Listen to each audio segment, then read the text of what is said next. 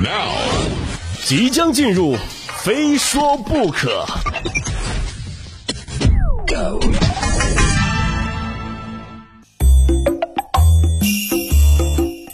哈，好久没有在节目里问大家这样一个问题了啊！国家反诈中心 APP 你装了吗？反正下面这位肯定是没装啊。今年六月，广西北海男子小张在网上结识了自称小陈的美女，啊，双方很快建立了恋爱关系。四个月来，小张呢就不断的向小陈去转账、发红包，一共发了二百零三次，共计八万四千零七十元。小陈呢却一直拒绝见面。不久之后呢，小张意识到了，哎呦，被骗了，于是报警求助。警方呢，仅用了五个小时啊，就将案件给侦破了。犯罪嫌疑人呢，是一名三十一岁的离异男男子。哎呀，这每次遇到这样的事情啊，这是你说意外吧，他也不意外，因为我们都能够想到，大概率是男的。目前的案件正在进一步的侦办当中啊。怎么说呢？就是男人最懂男人。没有更多的信息了，也不能完全说是诈骗吧？你看，也许离异男子对。也不可能，两个人真的。但我有我有一点我就不理解啊！你说网恋不见面就算了，难道你们也不语音、不发视频啊？不视频就是就是聊天吗？当然也可能啊！你看现在这个变声器加滤镜啊，就算语音加视频，也不见得真的是能够眼见为实。但每次还是看到这样的新闻，我就很奇怪。你看多少人正儿八经谈个恋爱啊，都没给过这么多钱。怎么他们见个面，给个钱，没见都这么爽快？可能还有人说了，鹏飞，你看你们男人都都你们男人就这点成色，哎，别介，以为只有男同胞会上上这种当吗？不啊，今年四月，上海的一位姚小姐在直播间呢结识了一位榜一大哥陈某啊，榜一大哥，哎，榜一大哥欢迎榜一大哥，哎，榜一大哥又来了啊，来来，大家给榜一大哥点赞，对，就那种榜一大哥啊。在直播间的陈某呢，打赏主播非常的阔绰啊。这姚小姐呢，误以为他是富家子弟。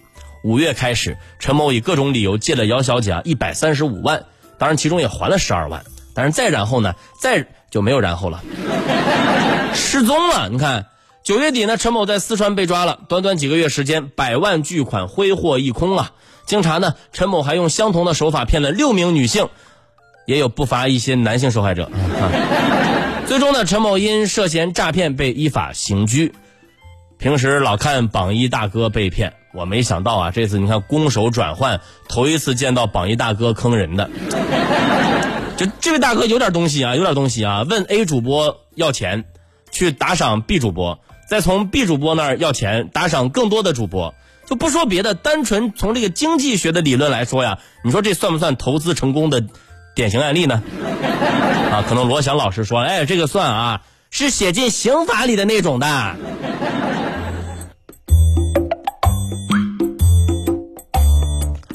每每啊，看到这样的新闻，我就特别疑惑，就这些有钱人是怎么变有钱的？脑子都不能清醒一点吗？就觉得这些钱无所谓是吗？那下面这位我也是非常的不理解啊。最近呢，在上海发生了这样一个行为艺术。今年的十月十六日是第四十一个。世界粮食日，又有一位艺术家啊，用五百克黄金打造了一千粒纯金大米，然后一粒一粒啊一粒的扔进了黄浦江和上海的各个角落。哎呀，就用这样的行为艺术的方式呢，来讽刺浪费粮食的行为，唤醒国民对粮食安全的重视，探讨浪费与节俭、价值与价格、富裕与富强之间的。关系，这什么？这个能探讨出来吗？这个啊，我这个这么高大上的东西，我完全理解不了。我现在就想的就是浪费啊！就真的，你要是把黄金丢到我家，我觉得也一样可以达到讽刺的效果。如果嫌讽刺效果不足，你可以狠狠的扔在我的脸上。但这毕竟是行为艺术啊，确实不是我们这种普通人可以理解的。我就最近真的去试图去解释一下这个行为的讽刺性到底是为什么？你看啊，我我我这样理解对不对？大家啊，一粒米丢了，你不会觉得浪费，但一粒金米丢了，你会觉得啊很感慨，哇，这是在用更大的浪费讽刺浪费呀！你看，一旦你吐槽丢黄金是一种巨大的浪费，那么他的行为艺术也就有了意义。啊，对一些吃不饱饭的人来说，你丢的一粒米和那粒金米一样，是一种巨大的浪费。而且你明知道丢黄金是浪费，那为什么还在浪费粮食？啊，这个。朋友们，真的我已经很努力在解释了，我真的尽力了。那什么艺术家能把钱结一下吗？好吧。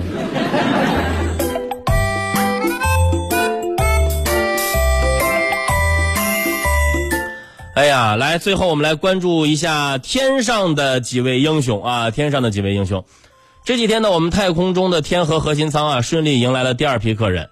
这一次啊，在三名航天员中担任指令长角色的是我国太空漫步第一人。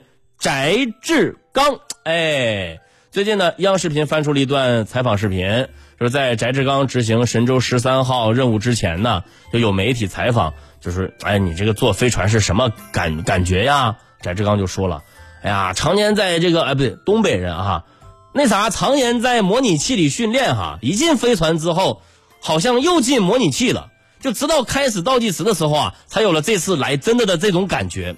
大家听一下原版啊，原版。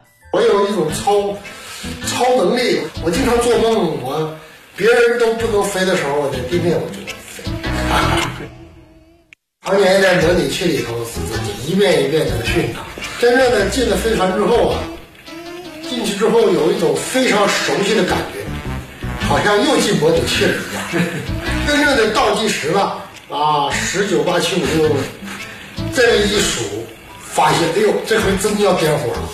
这还真的，一看这火箭的推力是真大呀！等到火箭一关机，这种推力一消失，什么感觉呢？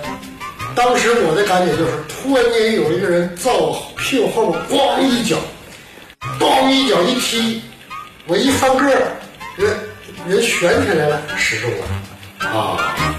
当时很高兴，一看这天儿真蓝。怎么是蓝的呢，一看，哦，这是地球。刚开始还以为蓝天带着白云呢，一低头一想，不是，不是，不是蓝天带着白云，是地球带着白云啊！一看，地球也在空中悬着，也四不靠，看着地球都不安全，怕地球都飘跑了。听听这个翟志刚啊，嘴里的失重啊，大家刚刚认真听了吗？啊，人家看的失重就是。就是那种感觉啊，就这种很很生动啊！各位如果想体验一下失重，可以来找我，我保证踢的会非常逼真。人人觉得太空行走是什么感觉呢？就是一抬头看到蓝天白云，但转头一想，不对呀，怎么会有蓝天白云呢？啊，哎，不是地球，地球怎么转了呢？哎呀，翟志刚真的是太逗了，尤其是满嘴是个东北话啊！有记者问翟志刚是怎么当上宇航员的，翟志刚就说：“我们那会儿就玩儿啊，高中毕业遇到招飞行员，没想到一体一体检啊，样样都挺好。后来招这个航天员啊，一体检一选拔，没想到我还是都挺好。众所周知啊，招飞的条件那是相当的苛刻，航天员就更不用说了。结果居然就是一句没想到啊，都挺好。”凡尔赛啊，真的太太烦太烦了，太烦了，太烦了啊！